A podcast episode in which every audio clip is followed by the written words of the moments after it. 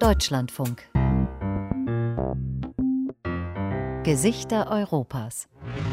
Les visages, leurs caras, Figurile Europe. Avrupa'nın europeiske ansikter. Lica Европы. Лица Faces Европы. of Europe. Bon, nous avions euh, des vêtements un peu spéciaux, habillement avec euh, imperméable. Für die Arbeit in der Uranmine waren wir speziell ausgerüstet worden.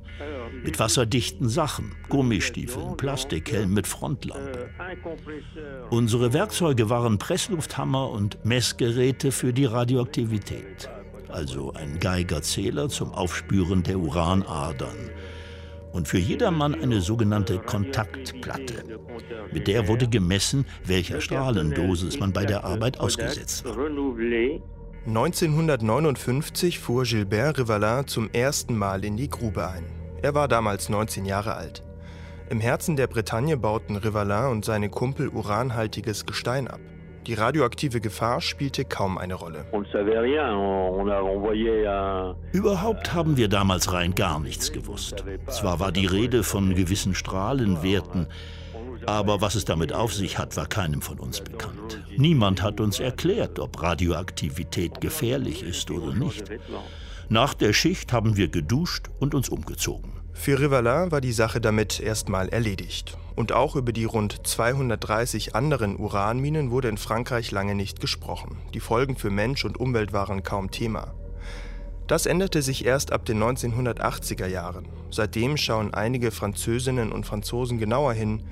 Sie interessieren sich für das strahlende Erbe in ihrer Nachbarschaft und für den radioaktiven Schotter, der beim Uranabbau abfiel und genutzt wurde, um im ganzen Land Sportplätze, Waldwege und Parkplätze zu bauen. Sie kämpfen bis heute dafür, dass diese Altlasten entsorgt werden.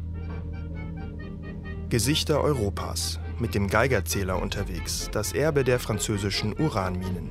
Eine Sendung von Susanne Krause. Ich bin Frederik Rother, schön, dass Sie dabei sind.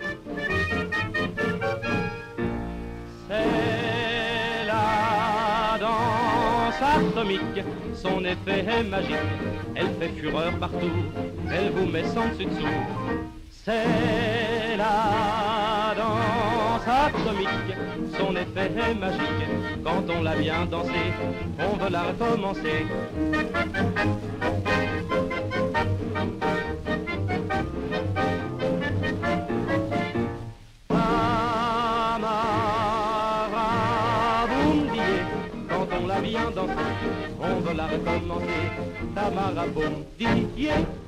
Uran. Atomkraftwerke brauchen den Rohstoff, um Strom herzustellen, und auch für den Bau von Atombomben ist Uran notwendig.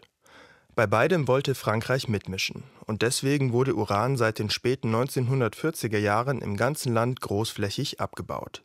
Im Elsass, in der Bretagne, im Zentrum und im Süden. Insgesamt rund 90.000 Tonnen. Erst 2001 wurde die letzte Mine dicht gemacht. Eine der größten ehemaligen Minen liegt im Südosten Frankreichs, mitten in den schwarzen Wäldern, den Bois Noir zwischen Clermont-Ferrand und Lyon. Eine idyllische Vorgebirgslandschaft, abgelegen, dünn besiedelt. Hier entstand der erste Bürgerverein, der sich kritisch mit dem Uranabbau auseinandersetzt.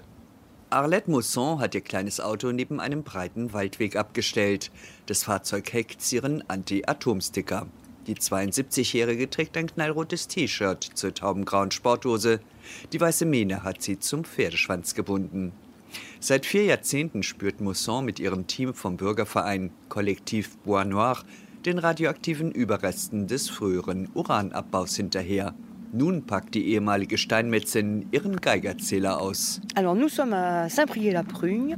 Das Gelände hier gehört zur Gemeinde Saint-Prix-la-Prugne. Acht Kilometer von hier liegt die ehemalige Uranmine.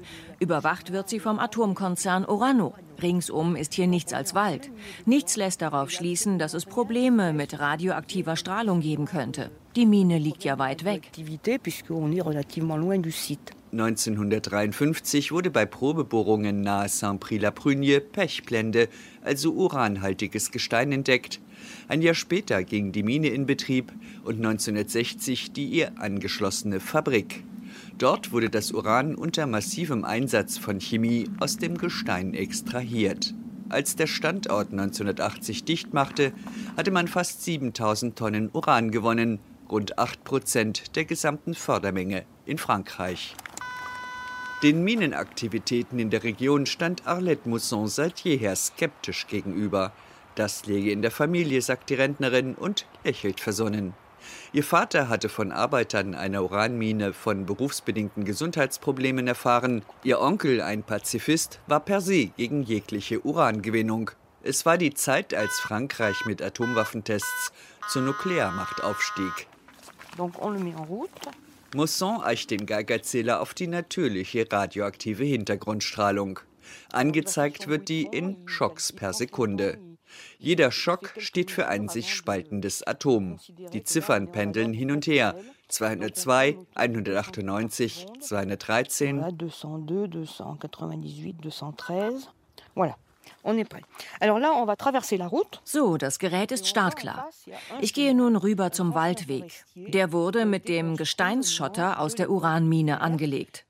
Dieser Schotter wird in Frankreich als steril bezeichnet. Das bedeutet, im Prinzip ist er nicht radioaktiv.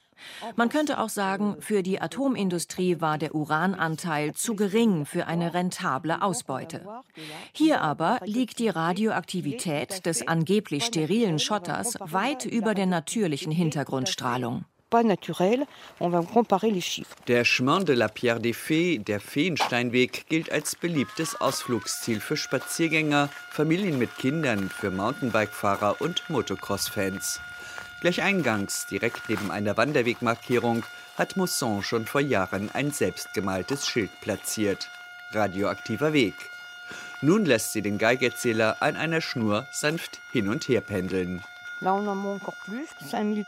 Knapp über dem Boden sind wir jetzt bei 5400 Schocks. 5000, 4600.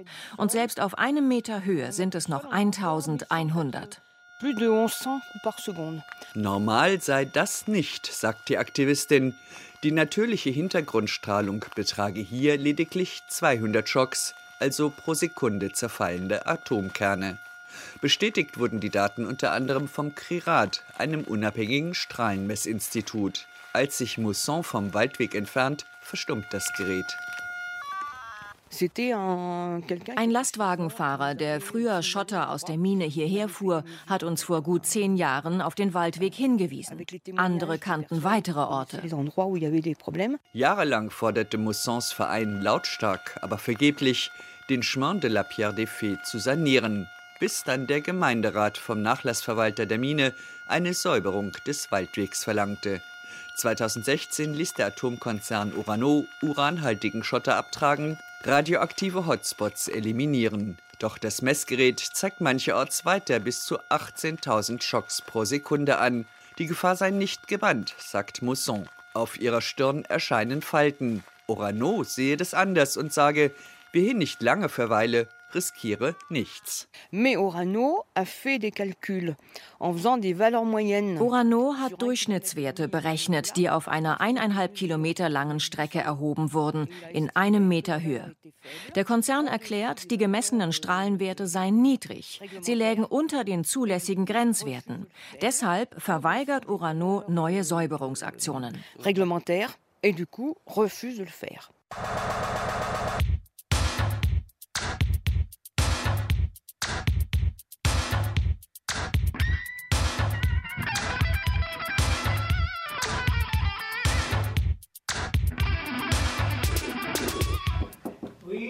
Arlette Mousson hat sich im Auto auf den Weg zur alten Uranmine gemacht. Bei einem Zwischenstopp schaut sie bei Jean-Paul Seignol herein, ein Weggefährte seit den Anfangstagen des Kollektiv Bois Noir. Aus der Taufe gehoben wurde der Bürgerverein 1980, kurz nach Ende des Bergwerkbetriebs.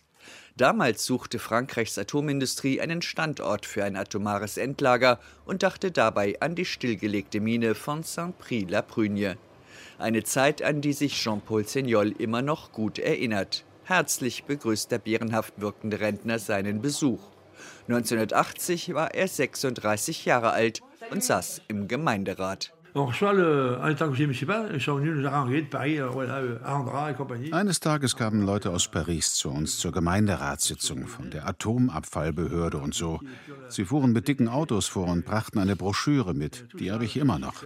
Sie erklärten, in der Mine solle nur schwach kontaminiertes Material gelagert werden, das aus der Wartung von Atomanlagen stammt. Sowas.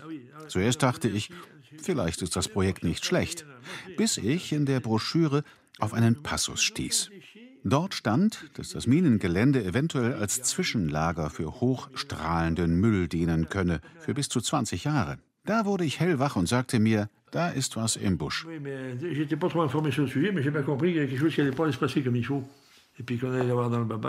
Diese Entdeckung rüttelte auch andere im Ort in der Region auf. Bald formierte sich mit dem Kollektiv Point Noir eine breite Bewegung gegen das Endlagerprojekt.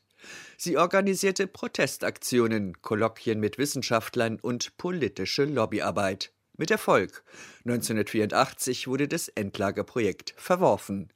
Doch der Kampf gegen das Atomendlager hatte manchen dazu gebracht, sich für das strahlende Erbe der Uranmine zu interessieren.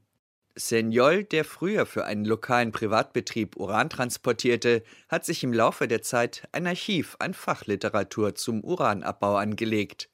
Ihn könne man nicht mehr veräppeln, sagt der Rentner und haut mit der Hand auf den Tisch.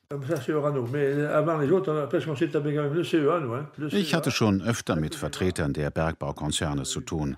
Sie haben in ihren Fachartikeln teils selber heikle Punkte benannt. Wenn ich sie dann persönlich traf, sagte ich, Sie haben das und das geschrieben. Sie sagten, nein, stimmt nicht. Doch, sagte ich, schauen Sie nach. Und als sie das taten, meinten sie, ach, das ist ein Irrtum. Dann fragte ich sie, was tun Sie denn, außer Irrtümer zu produzieren? Senyol hat sich mal wieder in Rage geredet, jetzt aber schweift sein Blick ab. Die Geschichte mit der Uranmine hat die Region entzweit. Einige glauben immer noch, dass der Bergbau in wirtschaftlicher Hinsicht eine tolle Sache war. Das Thema hat die Bevölkerung gespalten. Der Bergbau hat Jobs geschaffen, aber auch die Umwelt langfristig belastet. Aufmerksam hat Arlette Mousson ihrem Mitstreiter zugehört und immer wieder zustimmend genickt.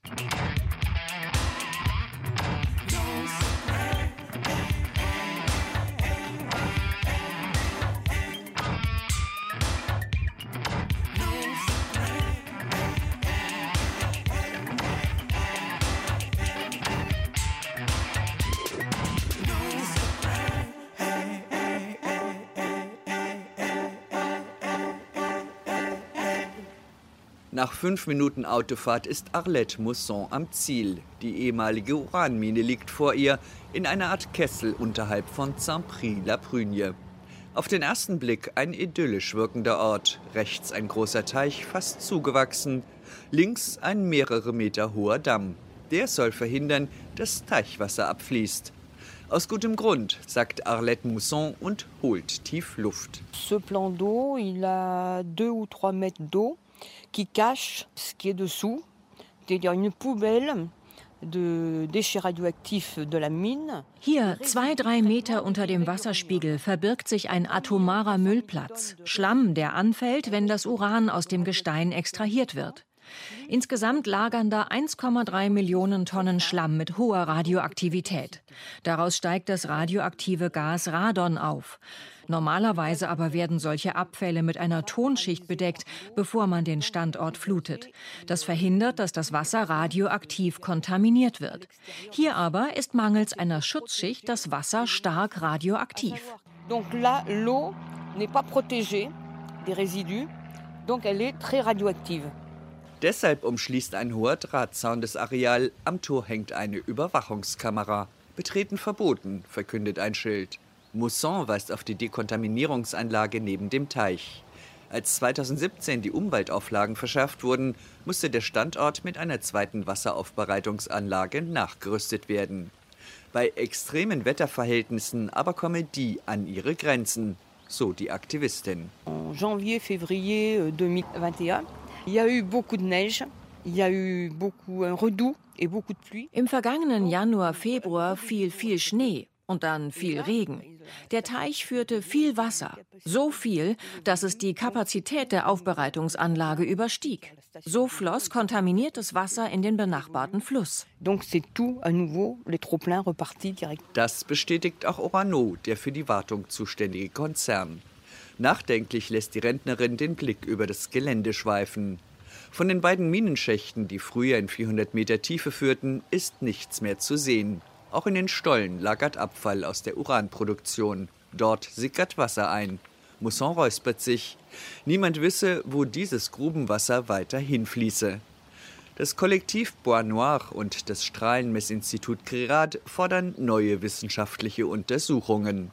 Arlette Mousson tritt an eine Tafel am Tor. Dort angeschlagen sind Behördenerlasse. Le dernier arrêté préfectoral Im jüngsten Erlass geht es um die finanziellen Garantien für die Wartung des Standorts. Die Garantien gelten bis 2048. Danach können sie verlängert werden. Die Frage ist allerdings, ob es Orano dann noch gibt und ob der Konzern dann noch Lust hat, für die Wartung hier aufzukommen. Möglich ist, dass er dann den Standort in staatliche Obhut gibt und dass ihn die Andra, die Behörde für atomare Entsorgung, übernimmt und strahlenden Müll einlagert.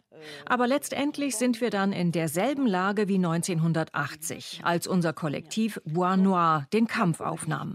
On peut supposer qu'après ils peuvent stocker autre chose, mais dans la foulée, on se retrouverait ici euh, comme en 1980, au début de la lutte du collectif Bois Noir.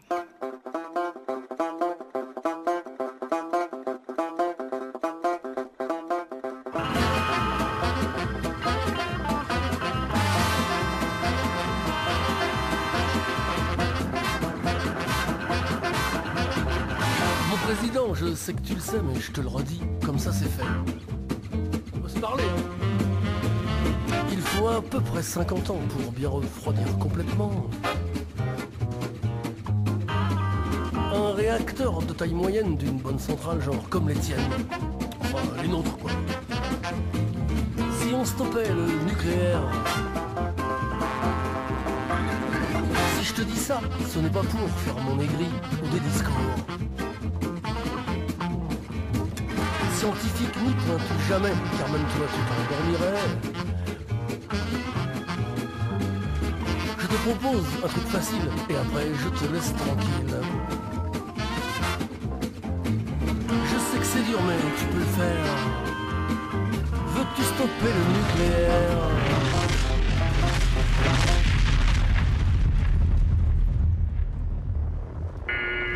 Donc évidemment, il fallait prévoir la nourriture pour une pause casse-croûte en cours de journée. Natürlich hatte jeder seinen Essensbehälter, seinen Henkelmann dabei. Gegessen wurde in der Grube. Bei Schichtwechsel haben wir an der Stelle weitergemacht, wo das vorige Team aufgehört hatte. Als erstes wurde der Granit gesprengt. Dann wurden Gestein und Erde abgeräumt und der Stollen abgesichert. Und dann wurden erneut Löcher für Sprengladungen gebohrt. Große Felsbrocken haben wir mit Spitzhacke und Vorschlaghammer zertrümmert und den Schotter in kleine Förderwagen geschippt. Le déblayement à l'aide de la pioche et d'une masse pour casser les gros blocs de minerai. Draußen wurde der Schotter zu mehreren Haufen aufgetürmt. Auf einen Haufen kam das Gestein, das wenig oder kein Uran enthielt, auf einen anderen das mit hohem Urangehalt. Dieser Schotter wurde per Laster zur Chemiefabrik gebracht, wo das Uran extrahiert wurde. Der restliche Aushub galt als Abfall. Mancher Bauer hat sich mit dem Pferdegespann da vom Abfallhaufen eine Fuhre Schotter geholt, um die schlammigen Wege rund um seinen Hof zu befestigen. Der Alltag in den französischen Uranminen war hart. Davon kann Gilbert Rivalin berichten, der ab 1959 ein Jahr in den Minen geschuftet hat, bevor er zur Armee ging.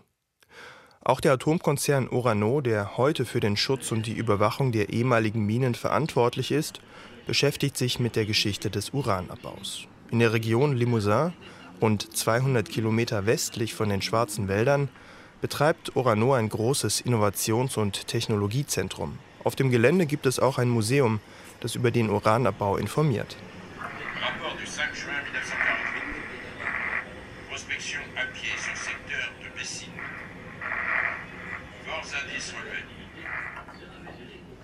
Das Museum lädt ein zu einer Zeitreise. Ein dunkler Gang führt Besucher mitten in die zweite Hälfte der 1940er Jahre. Damals begann das staatliche Atomenergiekommissariat Kommissariat à l'Énergie Atomique, das CEA, mit der Erkundung der einheimischen Uranvorkommen. Gesucht wurde Uranerz.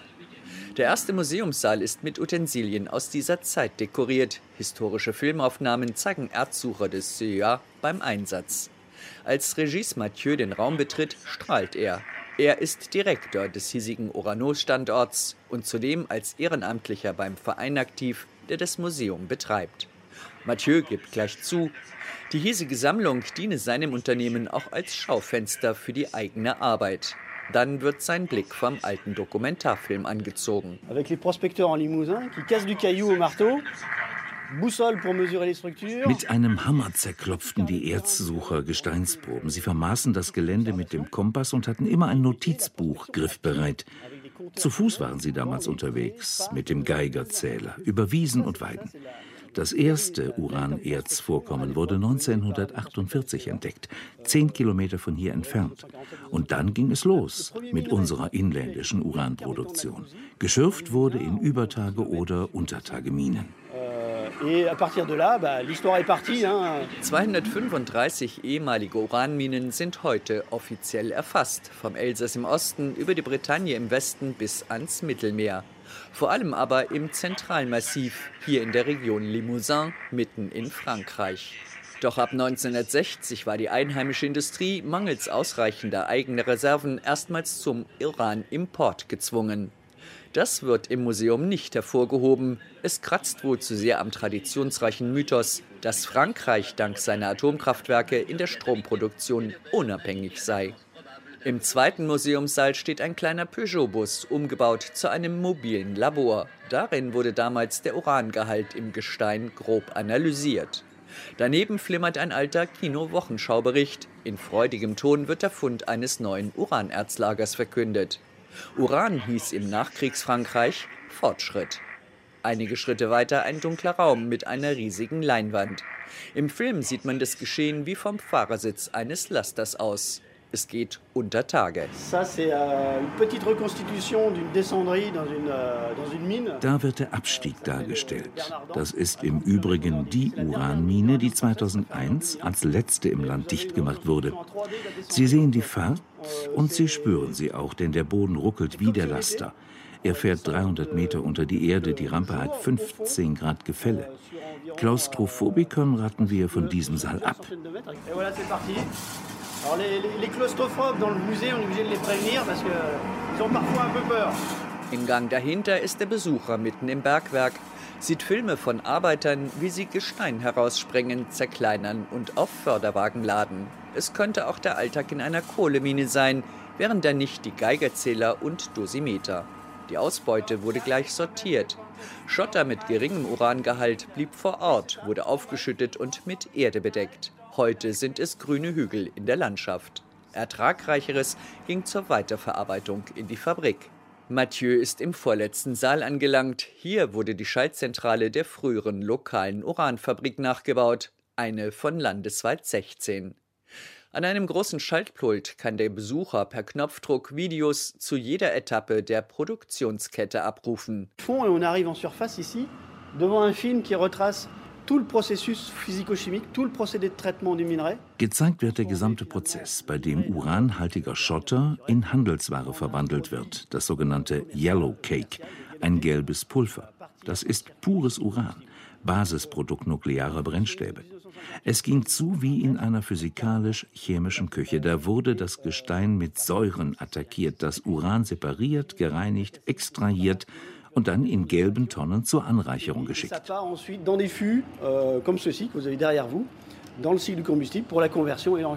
Auf dem Terrain der Uranfabriken verblieben die sogenannten Residus, die Überreste der Produktion. Schlamm, hochradioaktiv, reich an aggressiven Chemikalien. Der Museumsparcours endet in einem weiträumigen lichten Saal. Auch dort stehen Bildschirme, hängen Fotos von Oranus heutigen Aktivitäten, Uranförderung oder Sanierung ausgedienter Minen. Das Unternehmen ist heute weltweit der drittgrößte Uranproduzent, stellt Regis Mathieu sichtlich stolz klar.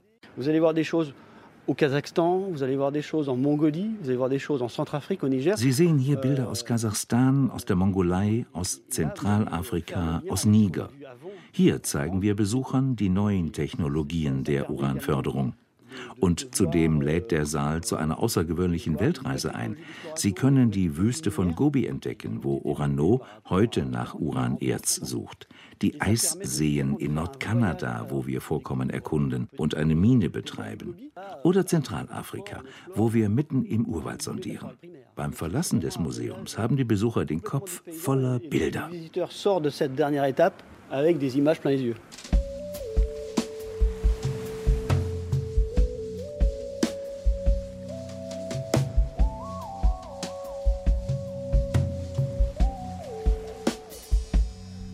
Ils vendent tous les combats d'hier, les acquis des grands-pères. Ils vendent ce qu'ils rejettent, tous leurs déchets nucléaires.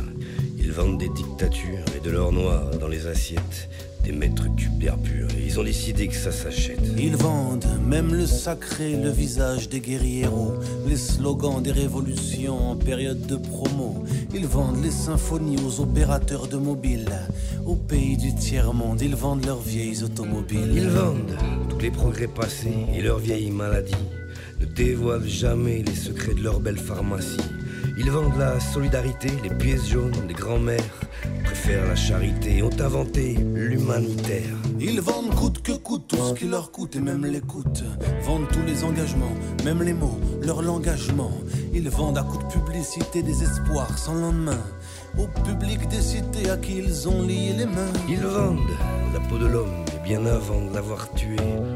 L'ours, le loup et l'orme sont des espèces du temps passé. Ils vendent des marées noires et sacrifient les littoraux.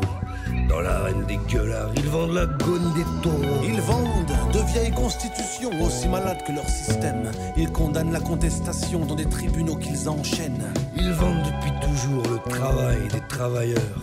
On vendu nos vieux jours des mouroirs comme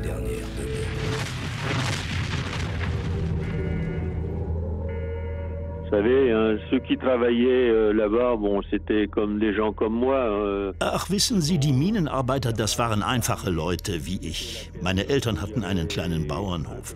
Für den Job wurde ja kein Berufsabschluss verlangt. Genommen wurde jeder, der zupacken konnte und wollte. euh, Damals begann der wirtschaftliche Aufschwung. Neue Arbeitsplätze entstanden. Aber meistens in der Stadt. Und bei uns setzte die Landflucht ein. Ich aber wollte nirgendwo ein anderes Leben aufbauen, bevor ich für 30 Monate zur Armee ging. Zur Überbrückung kam mir der Job im Bergwerk gerade recht. Euh, je savais que j'avais au moins 30 mois d'armée à faire. Das Erbe der französischen Uranminen ist seit den 1980er Jahren ein Thema. Es waren Aktivisten wie Arlette Mosson vom Kollektiv Bois Noir, die zum ersten Mal kritische Fragen stellten. Bis sich ganz Frankreich für das Thema interessierte, dauerte es noch etwas. Und zwar so lange, bis klar wurde, wie viel radioaktiven Abfall es im Land gab. Strahlender Schlamm, der irgendwo gelagert wurde, und Schotter, der eben nicht, wie es offiziell hieß, steril war, sondern stark radioaktiv. Im Februar 2009 läuft im öffentlich-rechtlichen TV-Sender France 3 eine neue Folge der Reportagereihe Pièces à Conviction Beweisstücke. Diesmal grüßt Star-Moderatorin Elise Lucet das Fernsehpublikum vom Rande eines Dorfes aus. In Frankreich haben wir es mit einem ökologischen Skandal vor den Toren unserer Dörfer zu tun. Eine Umweltverschmutzung, die man weder sehen noch riechen kann. Wir stehen hier am Ufer eines Flusses in einer idyllischen Landschaft. Auf den ersten Blick wirkt alles ganz normal, außer man hat einen Geigerzähler dabei. Unter meinen Füßen gibt es radioaktive Strahlung, die nicht natürlichen Ursprungs ist. Doch seit Jahrzehnten scheint dies die Behörden nicht zu beunruhigen. Sie sagen der Bevölkerung nichts darüber und setzen sie Gefahren aus. Face au danger. Für die Dokumentation zum Erbe der Uranproduktion besucht Lucet kontaminierte Orte, darunter einen Stadionparkplatz, einen Schulhof, ein bäuerliches Anwesen. Und sie nennt erstmals Zahlen zu den Altlasten. 166 Millionen Tonnen sogenannter steriler Minenschotter gäbe es im Land und 50 Millionen Tonnen radioaktiver und mit Chemikalien verseuchter Schlamm aus den Fabriken, in denen das Uran extrahiert wurde. Die Sendung löst landesweit einen Schock aus. Nur wenige in der Bevölkerung erinnerten sich an die früheren Uranindustrieaktivitäten im Land. Zudem hatte es jahrzehntelang geheißen, sie seien ungefährlich. Ah, ça a été effectivement euh, une vraie prise de conscience. Corinne Lepage sagt, die Reportage habe das Thema bei der Bevölkerung erstmals ins Bewusstsein gerückt. Lepage, auf den Bereich Umwelt und Gesundheit spezialisierte Anwältin, eine Konservative, war ab 1995 für zwei Jahre in Paris Umweltministerin, später saß sie im EU-Parlament. Seit jeher fordert Lepage von der Atomindustrie, die in Frankreich immer auch mehr war als nur eine zivile Industrie, mehr Transparenz. Die Vorgänge im Atombereich bei uns kann man nicht verstehen, wenn man nicht weiß, wie eng anfangs alles mit der militärischen Nutzung verbunden war. Die ersten Atommeiler waren dazu da, Plutonium für die Bombe zu gewinnen. Zu Lepages Amtszeit als Umweltministerin wurde noch Uran im Land produziert. Welch strahlendes Erbe das hinterließ, war damals kein Thema. Lepage hakte nach. Ich verlangte damals eine Liste aller verschmutzten Industriestätten, sei es wegen Uran oder anderen Schadstoffen. Die Liste gab es nicht. Ich musste sie in Auftrag geben. Dass unsere Urananlagen lange nicht offiziell erfasst waren, entspricht der traditionellen Vogel-Strauß-Politik.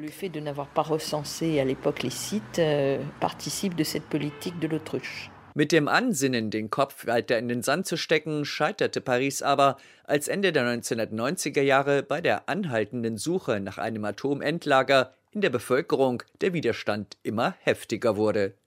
Die Politik setzte auf mehr Transparenz sowie striktere Vorgaben für die Atomindustrie. Online abrufbar ist mittlerweile eine staatliche Datenbank zu den ehemaligen Standorten der Uranindustrie im Land.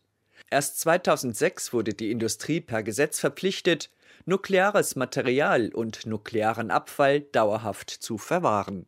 Aber viel passierte damals nicht. Für neuen, diesmal massiven Druck sorgte erst der von der TV-Reportage 2009 aufgedeckte Skandal zu den Uranaltlasten. Vier Monate später legten Umweltministerium und Atomaufsichtsbehörde einen gemeinsamen Erlass vor. Der verpflichtete den Vorläufer des Atomkonzerns Orano, auch die radioaktiven Hotspots rund um ehemalige Urananlagen zu erfassen und zu sanieren. Corinne Lepage dass die Bevölkerung endlich aufgeklärt wurde, ist dem unermüdlichen Einsatz lokaler Bürgervereine zu verdanken.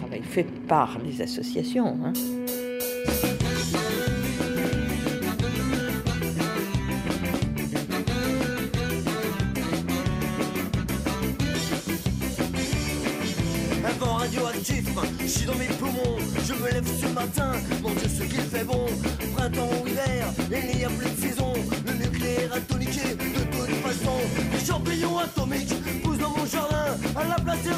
que j'ai planté ce matin, si je bouffe pas de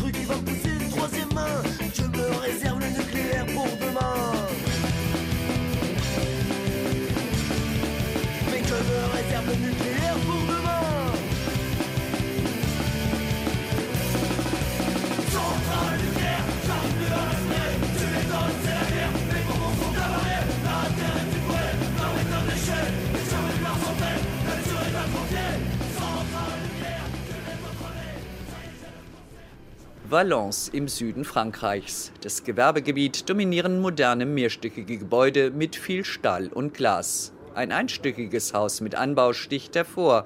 Die Fassade ist aus dunklem, verwittertem Holz. Sitz der Commission de Recherche et d'Information Indépendante sur la Radioaktivité, kurz CRIRAD, unabhängige Forschungs- und Informationskommission zur Radioaktivität. Schwungvoll öffnet Bruno Chareiron von innen die Tür. Bonjour, Madame Croze. Willkommen bei der CRIRAD. Gehen wir doch gleich ins Labor. Sein Arbeitsplatz. Der stämmig gebaute mit 50er, graue Jeans, blau kariertes Holzfällerhemd, Turnschuhe, ist Atomingenieur. Seit 1993 leitet er das hiesige Labor. Das liegt am Ende des Flurs, hinter den Büros von Sekretariat, Verwaltung, Mitarbeitern. Unterwegs erzählt Bruno Chareron von seiner Arbeit. Et ce matin, on va faire des mesures sur euh, Heute Vormittag analysiere ich eine Gesteinsprobe. Die stammt von einem Gelände, auf dem ein Unternehmer seinen Firmensitz erbauen ließ. Leider aber ist der Ort radioaktiv belastet. Dort befand sich eine Uranmine. Oh, pardon, mein Handy.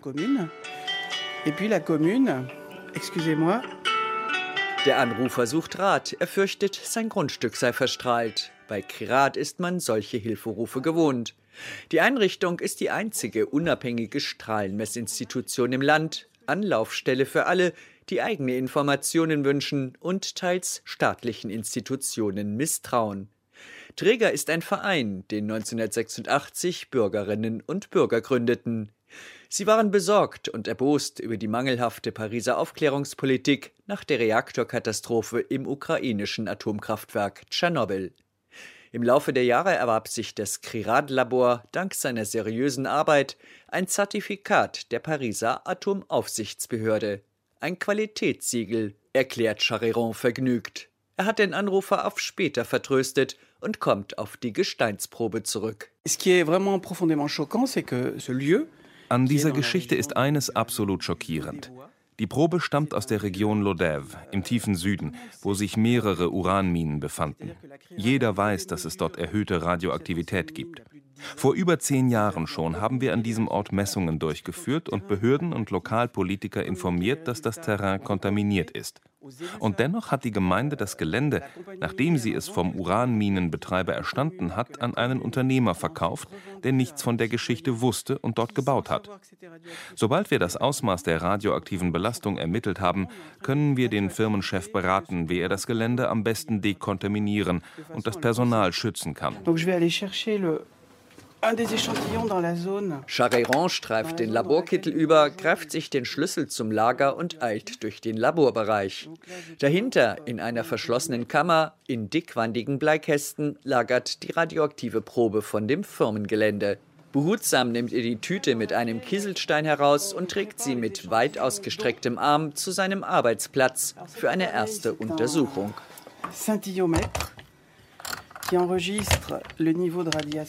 Dieses Gerät hier misst das Niveau der radioaktiven Gammastrahlung. Das Gerät schlägt aus, sobald es dem Stein nahe kommt. Eingesammelt habe ich den auf dem Firmenhof. Das Uranerzstückchen strahlt so sehr, dass man von Atomabfall sprechen kann. C'est-à-dire que ces, petits cailloux d'uranium ont une concentration de radioactivité qui fait qu'on peut parler de déchets radioactifs ein solcher Fund sei keineswegs außergewöhnlich, sagt Charéron. Er seufzt leise. Bei fast allen früheren Uranminen, die wir im Laufe der letzten zwei Jahrzehnte untersucht haben, stießen wir auf Probleme aufgrund radioaktiver Verstrahlung. Das betrifft das Wasser oder auch die Luft, den Boden, die Sedimente in Gewässern. Der Atomingenieur hält kurz inne und rückt die Brille auf seiner Nase gerade. Es gehe hier um einen permanenten Einfluss auf die Umwelt. Sicher, das sind meist sehr niedrige Strahlendosen. Ungefährlich sind sie trotzdem nicht. Sie erhöhen langfristig das Risiko für Krebs und andere Krankheiten, und zwar für alle, die an einem kontaminierten Ort leben. Das ist schockierend angesichts dessen, dass bis zum kompletten Zerfall von Uran 4,5 Milliarden Jahre vergingen. Der Laborchef trägt die strahlende Probe vorsichtig zurück in den Bleisafe im Lagerraum. Zurück im Labor wäscht er sich reflexartig die Hände. Dann krault er mechanisch mit der rechten Hand sein Kinn unter der Corona-Maske. Dans ma formation, j'ai une formation d'ingénieur en génie énergétique et nucléaire. Ich habe eine Ausbildung zum Energie- und Atomingenieur absolviert. Ich erinnere mich noch sehr gut an den Unterricht in Atomphysik. Da warnte man uns eindringlich vor der hohen Radioaktivität der ausgedienten Brennstäbe aus den Atomkraftwerken. Doch Uran, hieß es damals, strahle nur schwach, es enthalte kaum Radioaktivität. Bei meiner Arbeit habe ich dann entdeckt, dass die Realität eine ganz andere ist. In dozierendem Tonfall hebt der Experte zu einer Nachhilfestunde an. Euh, euh, da handelt es sich um Radioaktivität, die völlig ignoriert wird. Bei Messungen rund um frühere Urananlagen in Frankreich findet man heute noch Radioaktivität auf einem Niveau, das absolut unnormal ist und langfristig gesundheitsgefährdend. Anormaux et qui sont nuisibles à la santé à long terme. Bruno Charéron schaut auf die Uhr. Er muss los zu einem Treffen mit Mitgliedern des Kollektiv Mine d'Uranium. Dem gehören Land auf Land ab ein gutes Dutzend Vereine an, die genau wie Arlette Mausson Sanierungsmaßnahmen rund um frühere Urananlagen verlangen. Das unabhängige Strahlenmessinstitut leistet dabei mit seinen wissenschaftlichen Expertisen und seiner politischen Lobbyarbeit unentbehrliche Schützenhilfe.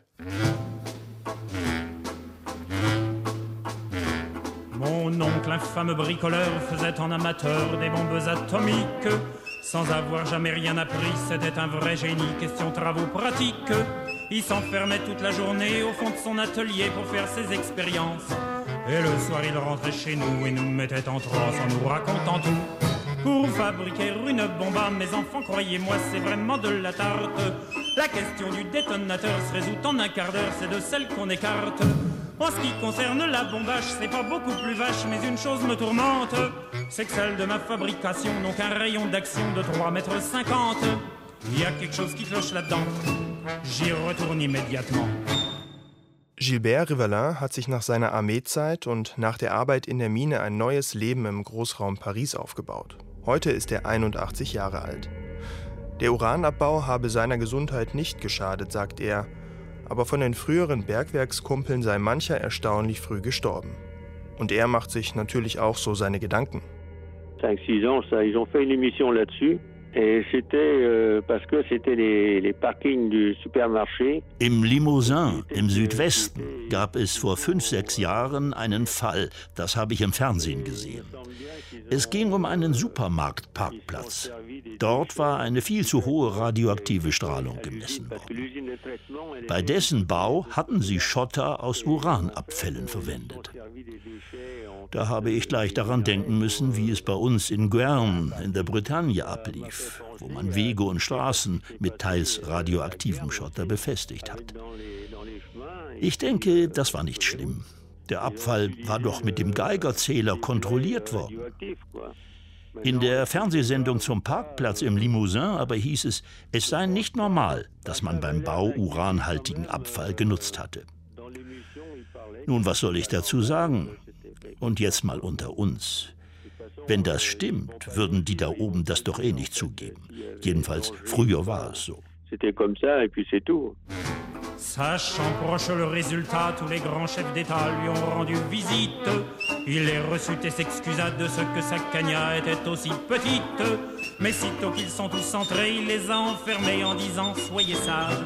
Et quand la bombe a explosé, de tous ces personnages, il n'est plus rien resté. Quand on, devant ce résultat, ne se dégonfla pas et joua les andouilles. Au tribunal, on l'a traîné et devant les jurés, le voilà qui bafouille. Messieurs, c'est un hasard affreux, mais je jure devant Dieu qu'en mon âme et conscience, en détruisant tous ces tordus, je suis bien convaincu d'avoir servi la France. On était dans l'embarras, alors on le condamna et puis on l'amnistia. Et le pays reconnaissant l'élut immédiatement chef du gouvernement.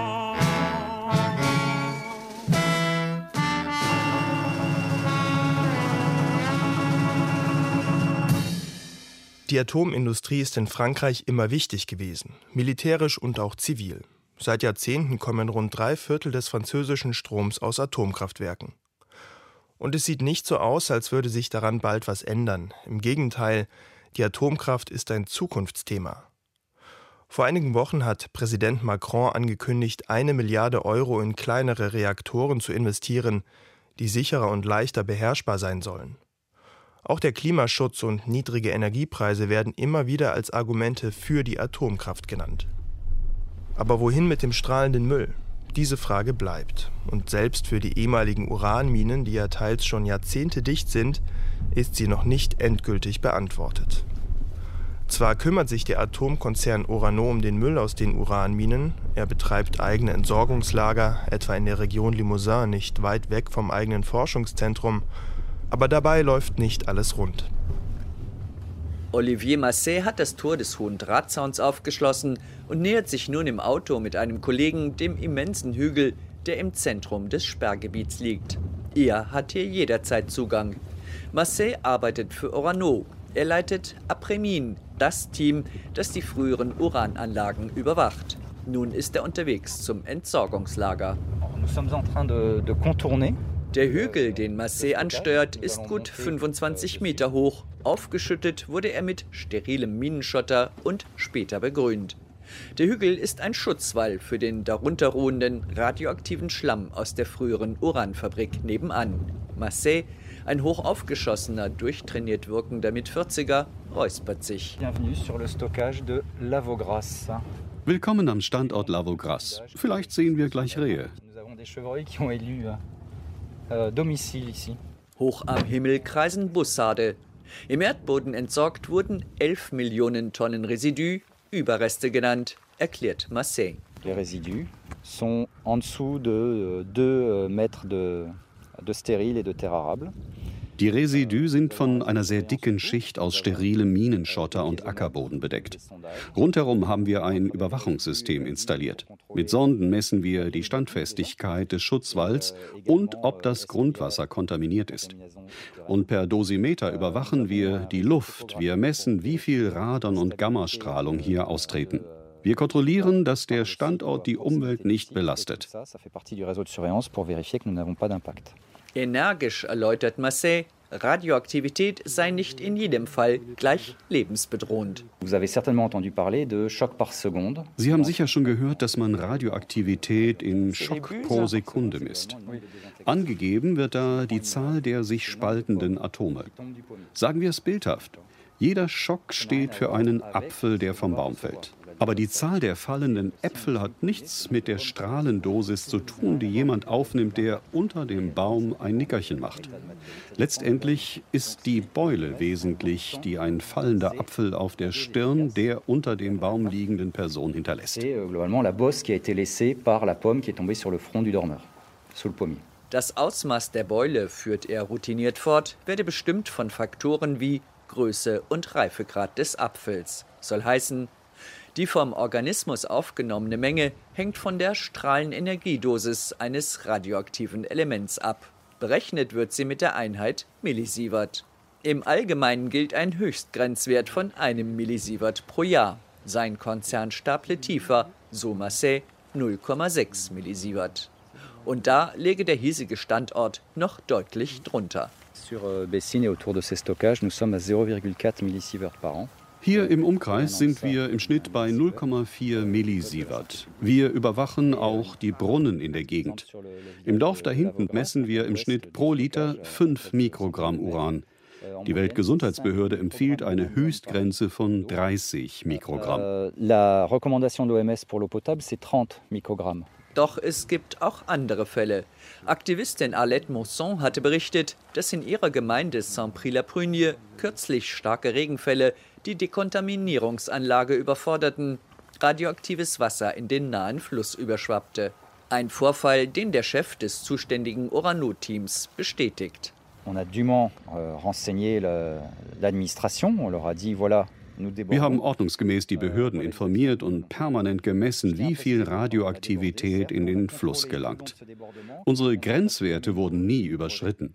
Wir versuchen nun zu verstehen, was passiert ist und wie wir dafür sorgen können, dass das nicht mehr vorkommt. Forschung und Entwicklung seien fester Bestandteil der Arbeit bei Orano, sagt Marseille. Das vermittle er auch immer wieder ausländischen Gästen. Abgesandte von Staaten oder Bergwerksunternehmen, mit denen sein Konzern um Uranschürfrechte verhandelt. Für einen Abschluss unabdingbar ist heute der Nachweis eines seriösen Entsorgungskonzepts. Deshalb wird am hiesigen Endlager französisches Know-how beim Umgang mit Uranaltlasten demonstriert. Marseille strafft die Schulter und erzählt, dass die hiesige Lagerstätte, wie andere auch, eine blühende Zukunft hätte. D'ici 2025, euh, vous aurez ici euh, des euh. Bis 2025 werden hier Photovoltaikplatten zur Stromerzeugung installiert. Wir verpachten das Gelände an einen neuen Partner, eine Photovoltaikfirma. Natürlich werden wir das Lager weiter überwachen. Und beim Verlegen der Kabel darf der Pächter nur maximal 30 Zentimeter tief graben. Euh, panneaux photovoltaïques ne conduisent pas à fouiller la terre à plus de 30 cm. Im Auto geht es zur nächsten Etappe, erneut ein umzäuntes Gelände. Zwischen pittoresken Felsen ein weites grünes Tal. Auch hier wurde mal ein Uranerzvorkommen ausgebeutet und danach uranhaltiger Schlamm aus der Fabrik entsorgt. Im Tal wurde kürzlich eine Grube ausgehoben und mit Plastikplanen bedeckt. Dort karren Laster sterilen, also gering radioaktiv belasteten Schotter heran für einen Stützdamm. Olivier Masset beobachtet, wie eine Fuhre ausgekippt wird. In die Grube kommen verstrahlte Sedimente, radioaktive Partikel also, die aus den ehemaligen Uranminen in nahegelegene Teiche gelangen. Die Teiche baggern wir alle zehn Jahre aus. Das ist ein Grund, warum manche französische Uranabfalldeponie weiter wächst, obgleich die letzte der gut 230 Minen seit nunmehr 20 Jahren dicht ist. Ein weiterer Grund, die Sanierungsarbeiten, zu denen Oranos Vorgängerunternehmen 2009 verpflichtet wurde. Das musste nach der Ausstrahlung der TV-Reportage zu den Uranaltlasten im Land alle Orte rund um ehemalige Urananlagen mit zu hoher Radioaktivität erfassen und säubern.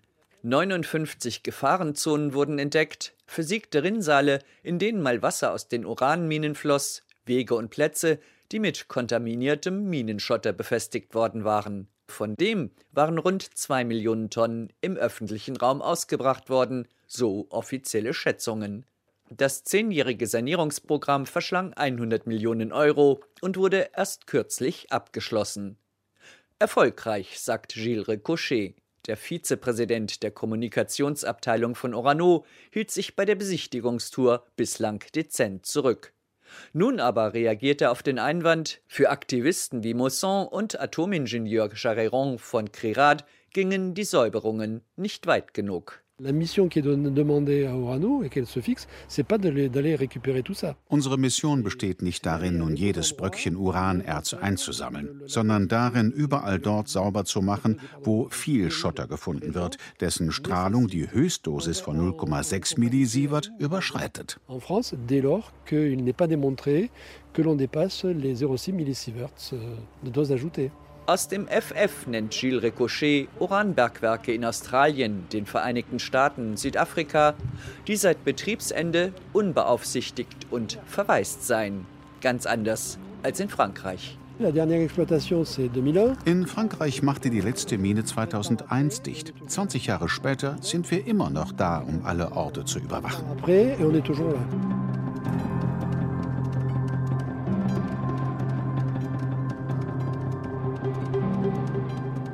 Gesichter Europas, mit dem Geigerzähler unterwegs, das Erbe der französischen Uranminen. Eine Sendung von Susanne Krause. Die Erinnerungen des Minenarbeiters Gilbert Rivelin hat Rainer Delventhal vertont. Regie Simonetta Dibban. Ton und Technik Thomas Widdig. Am Mikrofon war Frederik Rother. Danke fürs Zuhören.